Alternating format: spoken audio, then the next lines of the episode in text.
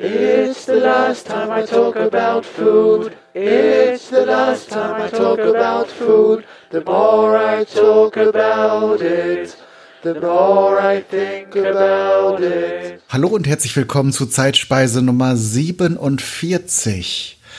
Heute wie immer mit dabei der Christopher. Hallo Christopher.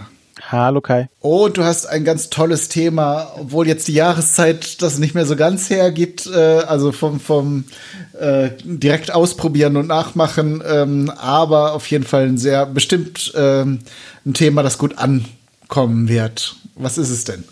Ja, wie schon in der letzten Folge angekündigt, gehe ich heute mal so ein bisschen durch die klassischen Eisbecher, die man so auf jeder Eiskarte in den Eiscafés findet. Die werden jetzt wahrscheinlich schon ähm, alle die Stühle hochgestellt haben.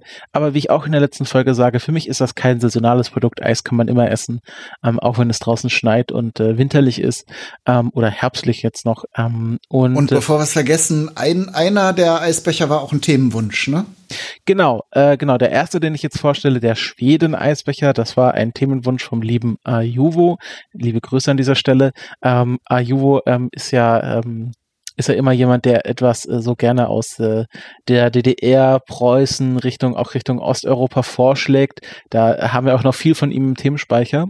Und äh, er hat sich gewünscht, dass wir einmal über den Schweden-Eisbecher sprechen. Den kennen wahrscheinlich vor allem Leute, die in der DDR sozialisiert wurden oder sich damit mal beschäftigt haben. Ähm, ist ein äh, tatsächlich ein Eisbecher, der in der DDR erfunden wurde. Es gibt die eine große Legende darüber, wie der ähm, zu seinem Namen kam kam. Anscheinend gab es die Kombination schon vorher. Ähm, es ist ein Eisbecher ähm, mit Speiseeis mit Vanillegeschmack. Ist natürlich in der DDR ganz wichtig, dass das mit Vanillegeschmack ist und nicht echte Vanille, die da drin ist. Kommt noch Apfelmus dazu, guter Schuss Eierlikör obendrauf und dann äh, Schlagsahne. Und äh, das war anscheinend der Lieblingseisbecher von Walter Ulbricht, äh, dem damaligen, also in den 50ern Staatsratsvorsitzenden ähm, und äh, ja, Leiter des ZKs. Und in der Olympiade 1952 spielte die schwedische Nationalmannschaft im Eishockey gegen die damalige Nationalmannschaft der Bundesrepublik Deutschland. Und sie gewann 7 zu 3, was Walter Ulbricht anscheinend so gefreut hat, dass er spontan seinen Lieblingseisbecher in den Schweden-Eisbecher umbenannt hatte, ähm, weil er sich so gefreut hat, dass die BRD im Eishockey besiegt wurde. War ja mhm. auch für, für die Ostblock-Staaten auch Eishockey eine wichtige Sportart. Manche Leute kennen, erinnern sich vielleicht noch an Miracle on Ice, äh, wo die äh, USA mal haushoch gegen die Sowjetunion, äh, die damals unbesiegbare Sowjetunion gewonnen hat. Das war dann auch ein wichtiges sportliches Ereignis. Also Eishockey war damals sehr wichtig. Das ist wahrscheinlich heute noch. Das ist jetzt halt die Legende. Ich habe tatsächlich keine einzige Quelle gefunden, die sich mal aktiv damit auseinandersetzt, ob das tatsächlich erstens der Lieblingseisbecher von Walter Ulbricht war, zweitens, dass er sich diesen Namen ausgedacht hat und drittens sich auch dafür eingesetzt hat, dass der in der DDR dann unter diesem Namen verbreitet wird. Er tauchte auf jeden Fall 1952 dann in einem Eiscafé in Pankow auf, auf der Karte. Es wird auch nirgendwo überliefert, welches Eiscafé das ist, ob es heute noch ähm, existiert und ob es tatsächlich das erste Mal äh, auf dieser Karte auftauchte. Auf jeden Fall wird das so überliefert. Es gibt da noch einen spannenden Fakt und da ähm, habe ich wieder unsere Lieblingsautorin zu Rate gezogen, die wir schon in der Jägerschnitzelfolge äh, gehört haben, nämlich Jutta Vogt, die in ihrem Buch Geschmack des Ostens auch über Eierlikör geschrieben hat und dort geschrieben hat, dass es in der DDR zu gewissen Zeiten eine Überproduktion an Eiern gab, äh, weil einfach die Legehennen äh, mehr Eier gelegt haben, als man sich da errechnet hatte, war ja Planwirtschaft. Und dann die Likörfabrik Zahner, VEW Zahner, Eierlikör, also erstens sehr viel Eierlikör hergestellt hat. Es gab halt so ein großes Angebot an Eierlikör und auch mit doppelt so viel Eigelb als äh, üblich. Also hatte man einen sehr eirigen Eierlikör äh, den man entweder, was sehr beliebt war, aus äh, Schokobechern äh, getrunken hat, die man dann danach essen konnte, aber dadurch, dass diese Schokobecher selbst Mangelware waren, äh, wurde er dann auch äh, über alles Mögliche drüber gegossen und dann eben auch über äh, Vanilleeis.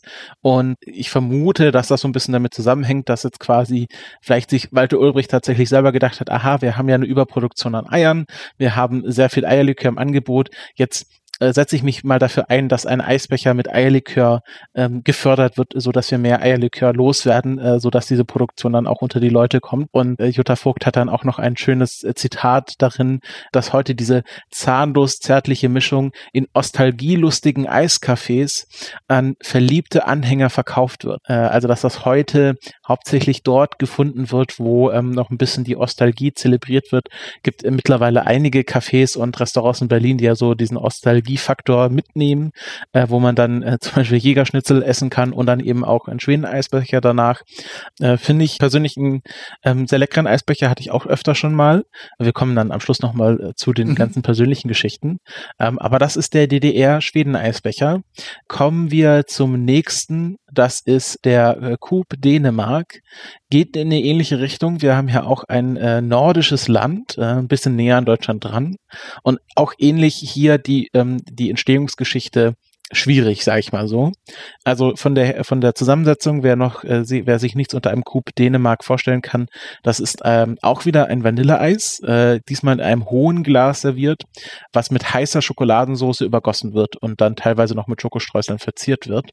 Ähm, also hier haben wir wieder, was man ja auch vielleicht von heißer Liebe kennt, äh, so diese klassische Heiß-Kalt-Kombination, die man gerne im Eisbecher hat. Und die soll in den 1920er Jahren tatsächlich diesmal in Kopenhagen entstanden sein, wo Gäste eines Luxushotels spät abends aus einem Konzert im Tivoli kamen. Tivoli ist ja dieses sehr bekannte, dieser sehr bekannte Kopenhagener Vergnügungspark, wo ähm, dann auch äh, Konzerte und große Veranstaltungen abgehalten werden. Und ähm, die kamen dann halt zurück und wollten dann abends noch was essen im, im Hotel und die Küche sagte, naja, wir haben schon alles verkauft, die haben nur noch im Gefrierfach äh, eine Packung Vanilleeis. Und dann äh, meinten Gäste, ja, dann werdet mal ein bisschen kreativ, wir wollen noch was ein bisschen im Magen haben. Und dann hat der Koch ähm, das Vanilleeis genommen, hat eben schnell im Wasserbad äh, die Schokolade, die sie noch rumliegen haben, erhitzt, das damit übergossen und den Gästen dann serviert. Und die fanden das so lecker, dass das dann äh, auf die Karte dieses Hotels aufgenommen wurde. Und von der Namensgebung her fragt man sich, okay, es wurde in Kopenhagen erfunden, warum heißt es nicht Kopenhagener oder Coop Kopenhagen oder Kopenhagener Eisbecher? Ähm, aber Kopenhagener war ja schon als Name für ein Gebäck ähm, besetzt. Also kennt man diese Plunderteiggebäcke, ähm, die heißen gerne auch Kopenhagener. Ähm, aus amerikanisch-englischen Raum kennen wir dann den Begriff Danish. Ähm, also wenn die Amerikaner sagen, sie essen ein Danish, dann essen sie äh, gerne so ein Plunderteilchen. Was ich ganz lustig finde, dass äh, quasi aus dem Kopenhagener Gebäck dann ein Danish ähm, äh, wurde im Englischen, also dann hier wieder aufs Land übergegangen ist. Mhm. Ähm, aber da eben halt der Name Kopenhagener schon für Essen besetzt war, hat man ihn dann halt Coop Dänemark genannt.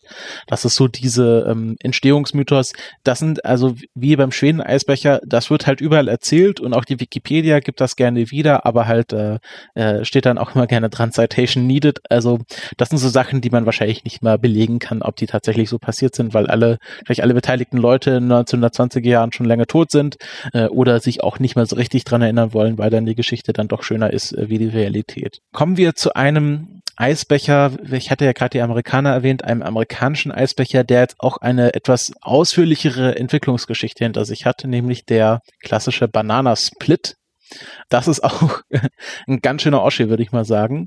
In der klassischen Zubereitung besteht ein Bananasplit aus einer geschälten Banane, da kommt der Name auch her, wird einmal längs geteilt, äh, da kommt der Split her und äh, dann kommt quasi in diese Teilung der Banane ähm, äh, Kugeln von Vanille, Schokoladen, Erdbeereis äh, über die Ananassirup, Schokoladensauce und Erdbeersirup gegeben wird und schließlich Nusssplitter, Schlagsahne und Maraschino-Kirschen. Also ein ganz schönes, ähm, ein ganz schönes Teilchen wird dann in, auch in einem länglichen Teller serviert, was Boot genannt wird. Und äh, die Entstehungsgeschichte, äh, da streiten sich jetzt im Grunde ja so drei Leute drum. Einer der bekanntesten äh, kolportierten Erfinder ist David Evans Strickler, der in Latrobe, Pennsylvania 1904 gelebt hat äh, und 1904 eine Ausbildung zum ähm, ähm, Pharmazisten gemacht hat, also in so einem klassischen Drugstore.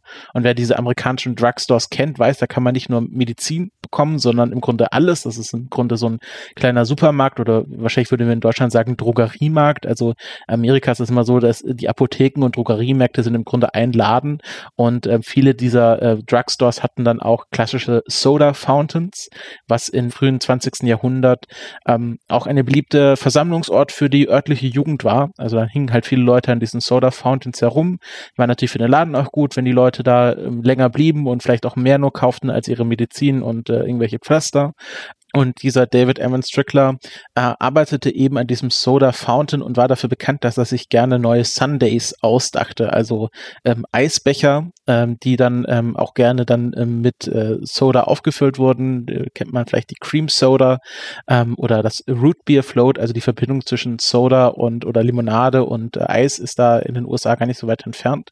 Und ähm, der hat dann halt so lange rumexperimentiert, wie, bis er sich halt diesen mega Eisbecher, den Banana Split, ausgedacht hat.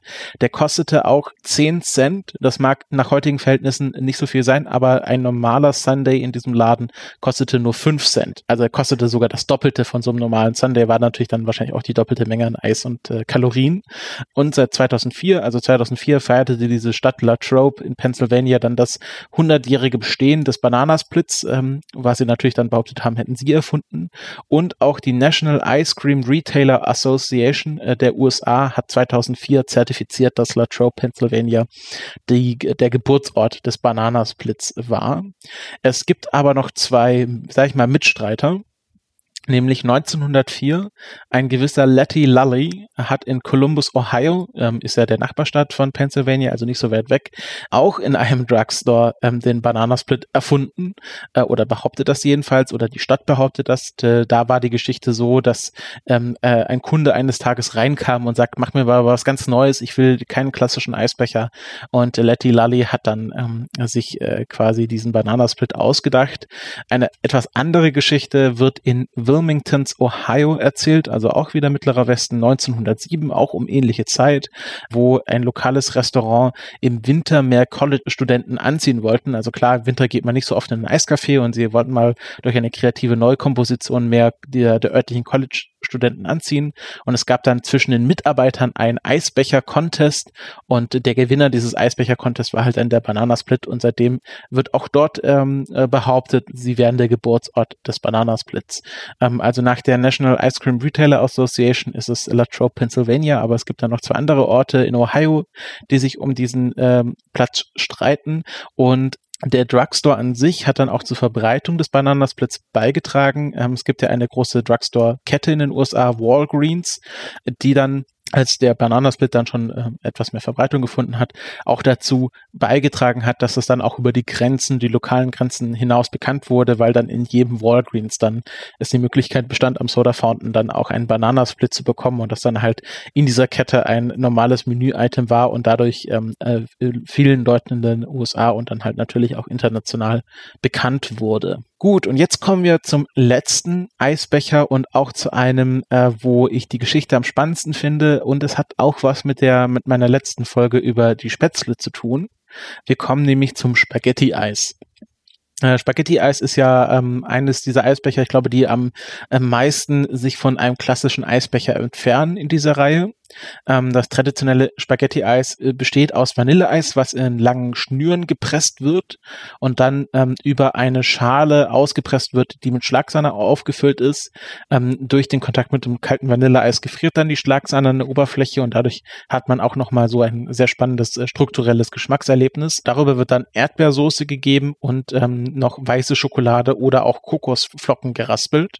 Und das zusammen ergibt natürlich ein Bild, was äh, einem Spaghetti-Teller sehr ähnlich ist. Also die Vanilleschnüre sehen aus wie Spaghetti, ähm, äh, die rote Erdbeersoße sieht aus wie Tomatensoße und die Kokosflocken beziehungsweise weißen Schokoladenflocken sehen dann aus wie der Parmesan, der drüber gerieben wurde. Und es gibt zwei Italiener in Deutschland, die behaupten, dass sie dieses, ähm, äh, diesen Eisbecher erfunden haben. Der eine, der ähm, äh, offiziell eher so weniger bekannt ist, aber das auch lange behauptet hat, ist äh, Eliano Risardini, der seit 2004 behauptet, äh, im Jahr 1969 das Spaghetti-Eis in seiner Eisdiele in Neuss erfunden zu haben. Und ich also ich habe auch so das Gefühl, er hat nicht so, er hat nicht so die gute Geschichte, deswegen ist er nicht so bekannt. Ich erwähne ihn trotzdem als erstes. Er hat äh, behauptet einerseits, er hätte es damals mit einem Sieb gemacht. Also es geht immer um die Frage, wie stellt man halt diese Vanilleeisschnüre her und hat gesagt, äh, in manchen Berichten steht, er hat das mit einem Sieb gemacht, also dass das Vanilleeis durch ein Sieb gepresst hat. In anderen Berichten steht es, dass es eine Kartoffelpresse ist. Und ähm, ja, es, äh, seine Geschichte ist nicht so glaubwürdig. Also, also was ich auf jeden Fall gelesen habe und äh, es wird auch gleich klar, warum. Denn es gibt auch noch einen anderen Mitbewerber um diesen Preis des Spaghetti-Eis-Erfinders ähm, und das ist der Mannheimer Dario Fontanella. Und der ist auch so in der Öffentlichkeit äh, bekannt als der Erfinder des Spaghetti Eis. Der ähm, tritt öfters in Galileo auf, beziehungsweise glaube ich, Galileo hat mal drei Berichte über ihn gemacht, die sie jeden Sommer senden. Also der ist regelmäßig im Fernsehen und auch in anderen Medien zu sehen. Der hat auch in den 1960er Jahren in Mannheim angeblich das Spaghetti Eis erfunden ähm, und hat es damals tatsächlich mit einer ähm, Spätzlepresse gemacht. Und da kommt halt die Verbindung zur meiner letzten Folge. Es wird wahrscheinlich auch einer dieser äh, Cannstatter äh, Robert Kull Spätzlepressen Spätzlepressen gewesen sein. Und ähm, das Problem ist, wenn man einfach eine normale Spätzlepresse nimmt und dann äh, Vanilleeis durchdrückt, kann man sich denken, was passiert. Durch Druck entsteht Hitze und das Spaghetti-Eis schmilzt. Und was er dann gemacht hat, ist einfach das, äh, die Spätzlepresse ins Gefrierfach gelegt und dann mit der ähm, tiefgekühlten Spätzlepresse das Eis durchgepresst und dann hat es funktioniert. Und eben dieser eine Umstand wird bei äh, Risadini nicht erwähnt, äh, beziehungsweise er hat das nicht so überliefert. Und ähm, es wird ja auch widersprochen, was er dann tatsächlich genommen hat. Äh, Fontanella ist eigentlich immer ziemlich selbstsicher, dass er die Spätzlepresse genommen hat und deswegen erscheint das erstmal glaubwürdiger. Es kann natürlich auch nur sein, dass Fontanella äh, über die vielen Jahre, in denen er in den Medien steht, seine Geschichte ein bisschen mehr äh, ausarbeiten konnte und sie jetzt einfach etwas runder klingt als die von Risardini. Fontanella meinte auch, ähm, als er gefragt wurde, warum er denn seine Kreation nicht als Patent angemeldet hat, ähm, dass ihm die 200 D-Mark, die man, die man damals zahlen musste für eine Patentanmeldung, die waren ihm dann einfach zu teuer. Und er erklärt auch, dass ähm, er hier eine Vorlage hatte, nämlich ähm, eine Süßspeise, die nennt sich Mont Blanc. Das ist eine Süßspeise aus Vermicelli. Ähm, die hatten wir, glaube ich, schon mal auf dem Potstock auch live verkostet. Mhm. Das sind so dünne Schnüre aus äh, Maronencreme, also aus Esskastaniencreme, die dann auch mit ähm, Sahne und teilweise Schokolade vermischt werden und dann quasi zu seinem kleinen Berg, eben dem Mont Blanc, aufgeschichtet werden, halt dann auch in dieser klassischen Schnüreform. Und er meinte, er hätte das als Vorlage genutzt für die Erfindung des Spaghetti-Eises, was halt diese ganzen Elemente machen halt seine Geschichte nochmal ein bisschen runder als die von Risardini. Und er erzählt auch gerne, dass Kinder, äh, gerade am Anfang, als sie das Gericht noch nicht kannten, in Tränen ausbrachen, weil sie ja einen Eisbecher wollten und jetzt hier einen Teller Spaghetti vorgesetzt bekommen haben. weil das natürlich auch, wenn man gerade, wenn man nicht so genau hinschaut, sehr realistisch aussieht. Ja, das waren jetzt vier Eisbecher, die ich einfach mal zusammengefasst habe. Ähm, alleine haben die jetzt leider von der Geschichte her nicht, nicht so viel hergegeben. Deswegen hier so ein kleiner Roundup. Aber ich finde, alle vier Geschichten sind doch sehr spannend und äh, sind auch so die Eisbecher ähm, mit den wo es vom Namen her nicht so offensichtlich ist, was es sein soll. Also heiße Liebe kann man sich denken, äh, durch die heißen Himbeeren, äh, wo der Name herkommt. Äh, sanfter Engel ist ja mit Orangeneis und Sekt, ähm, ist auch klar. Und ich finde, das sind die, die mit den spannendsten Geschichten. Ähm, und wir hatten ja auch schon öfters Folgen über Eis, deswegen habe ich darüber jetzt nicht so viel erzählt, aber hört euch gerne doch mal die Folge über Speiseeis vom Kai an ähm, oder eine unserer ganz, ganz, genau, ganz, ganz frühen Folgen, die äh, Folge über das Fürstpückler Eis. Und an dieser Stelle sei auch noch äh, auf unseren äh, Partner-Podcast, äh, den Zeitsprung verwiesen, die auch eine Folge über das Speiseei schon gemacht haben. Das wäre es jetzt zum ähm, historischen Teil. Kai, du bist doch bestimmt einer, der gerne, warte, lass mich überlegen, Bananasplit isst. ähm, tatsächlich mag ich die, dieses spektakuläre ähm, Design dieses Eisbechers. Allerdings äh, muss ich gestehen, dass ich kein großer Bananenfan bin. Also ich Aha. esse zwar äh, Bananen so oder auch wenn sie irgendwo drin sind, ähm, suche das aber jetzt nicht so als erstes äh, aus, wenn ich jetzt zum Beispiel im Eiscafé sitzen würde äh, und mir da einen Eisbecher aussuchen würde. Von daher ähm, als Kind mochte ich immer gerne Bananen kaufen, aber ich glaube, da hat mich mehr fasziniert, dass man die so praktisch auspacken konnte. Der Geschmack von Bananen war da nie so mein Ding. Äh, tendieren würde ich tatsächlich eher zum Coup Dänemark. Äh, Vanilleeis mit Schoko geht immer, äh, würde ich sagen. Äh, und auf dem zweiten Rang wäre bei mir das Spaghetti-Eis, das ich tatsächlich auch schon ein paar Mal gegessen habe. Und das man ja mittlerweile auch äh, in Supermärkten so als äh, Becher kaufen kann. Ja, ja. Äh, und äh, Schweden-Eisbecher sagt dir gar nichts zu.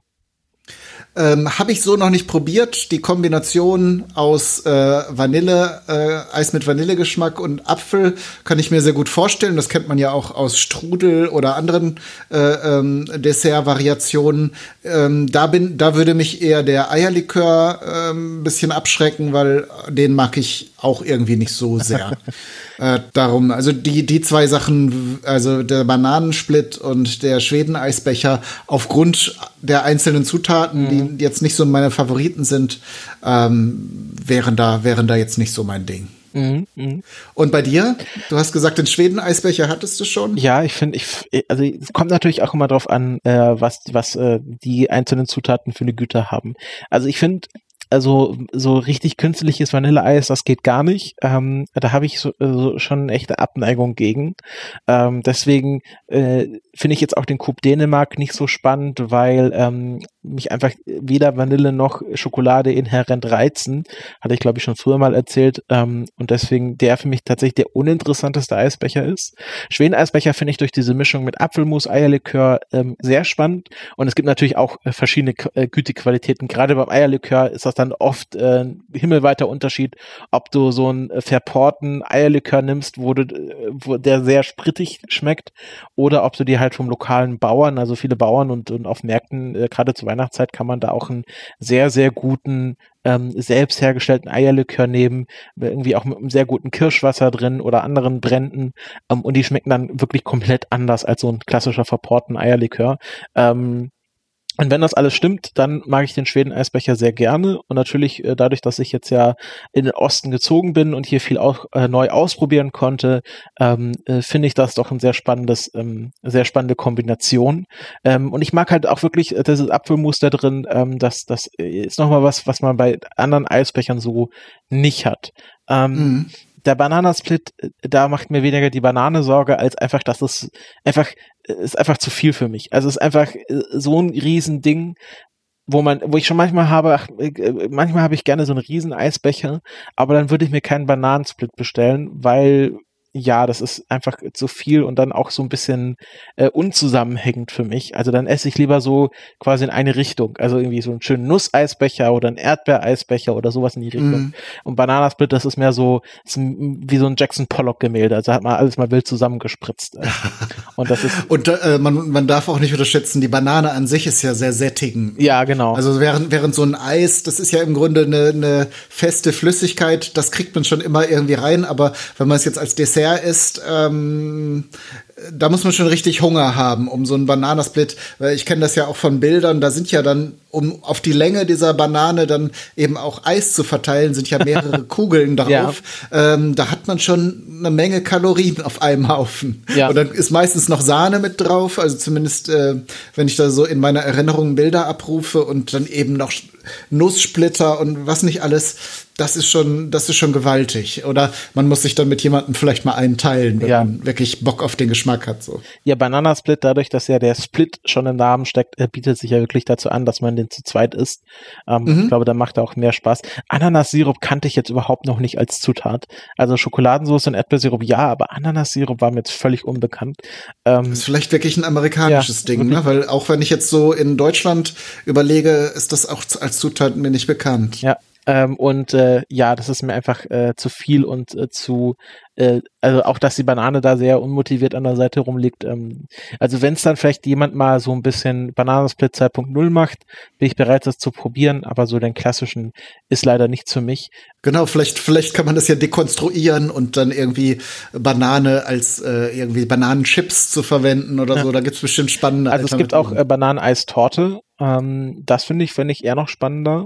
Ähm, ich habe ja auch äh, gerade lustigerweise bei Google Bilder gesehen, ähm, eine Mischung zwischen Schweden-Eisbecher und Bananasplit, einfach äh, Banane, Bananen aufschneiden, Vanilleeis drüber und dann gut mit Eierlikör einreiben. Ähm, das finde ich auch vielleicht nochmal spannend. Oder so eine gegrillte Banane. Also da gibt es vielleicht Sachen, die das äh, spannender machen. Ähm, und ich bin auch kein Fan von Eisbechern, die dann quasi äh, zu 90 Prozent aus Schlagsahne bestehen. Und ich habe das Gefühl, ja. bei dem, gerade bei Bananensplit wird gerne so ein bisschen die Masse dann durch die, also die, die das Volumen ein bisschen durch ähm, das, die Schlagsahne gemacht und ich finde Schlagsahne an sich einfach sehr uninteressant. Ähm, äh, Zumal in den Eisdielen, äh, äh, zumindest war es so, als ich noch häufiger mal da war, äh, die Sahne, die Schlagsahne oft gar nicht gesüßt ist. Ne? Das ist dann wirklich nur äh, Sahne, die dann durch diese Maschine geschickt ja. wird und dann äh, einfach im Grunde schönes, äh, schön anzusehendes, aber geschmacklich so, so gar nichts bereicherndes Fett ist. So, ja, ne? ja. Ist für mich auch so ein klassischer, es sind ja alles so klassische 80er, 70er Jahre Eisbecher. Aber das ist für mich so wirklich ähm, Kegelclub-Ausflug im in Sauerland Eisbecher. ähm, mir, ist, mir ist übrigens aufgefallen, dass wir wieder unsere typischen, also bei den Geschichten unsere typ, typischen Erzählmuster haben. Also einmal dieses nachts ins Hotel kommen ja. und der Koch muss was improvisieren. Dann äh, die zwei Kon Kontrahenten, zwei oder mehr haben wir ja dann, die sich um den, um die, Erf äh, um die Erfindung streiten. Ähm, was hatten wir noch? Oder also, ein, ein, eine berühmte Persönlichkeit. Eine berühmte Persönlichkeit, genau. genau. Also die Geschichte wiederholt sich bei den kulinarischen äh, äh Hintergründen. Muss, muss ich auch sehr lachen. Ich hatte, glaube ich, einen Bericht im Tagesspiegel zum Thema äh, Coop Dänemark gelesen, wo so drin stand, ja, normalerweise werden ja solche Rezepte von berühmten Köchen erfunden. Und das stimmt ja teilweise auch so, gerade mit, äh, mit Escoffier und äh, Pfirsich Melba ist ja auch im Grunde ein Eisgericht. Ähm, aber äh, äh, die meisten Gerichte äh, führen ihren Ursprung tatsächlich auf irgendwie spät abends im Hotel und wir hatten nichts mehr.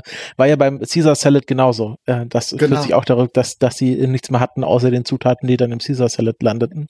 Ähm, äh, also genau, finde ich spannend, dass wir jetzt hier auch schon so Erzählmuster kennen, erkennen. Also ich finde tatsächlich ähm, neben dem schönen Eisbecher das Spaghetti-Eis hier wirklich meinen absoluten Lieblingseisbecher.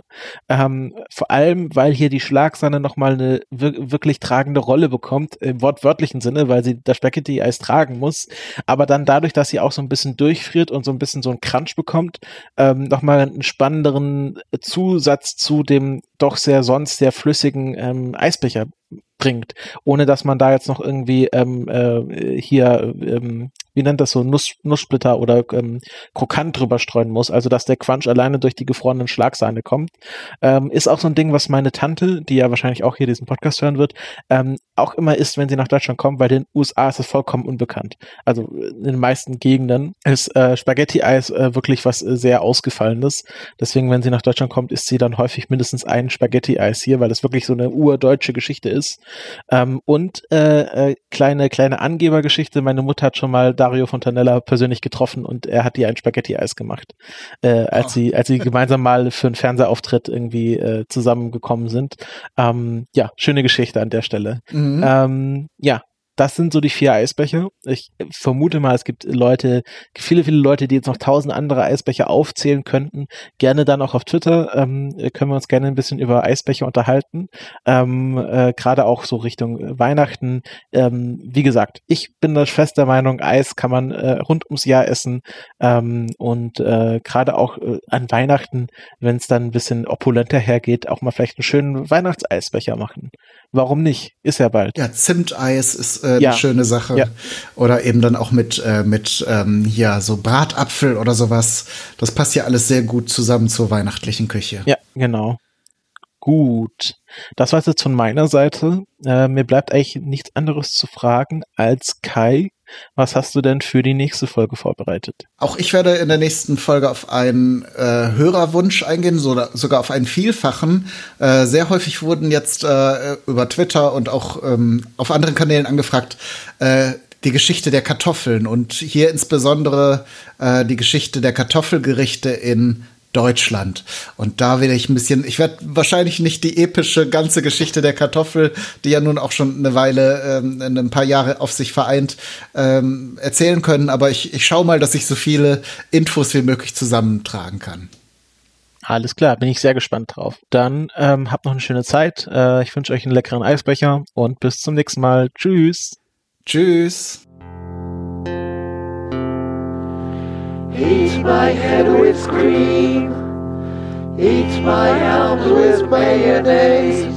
Eat my legs with ketchup.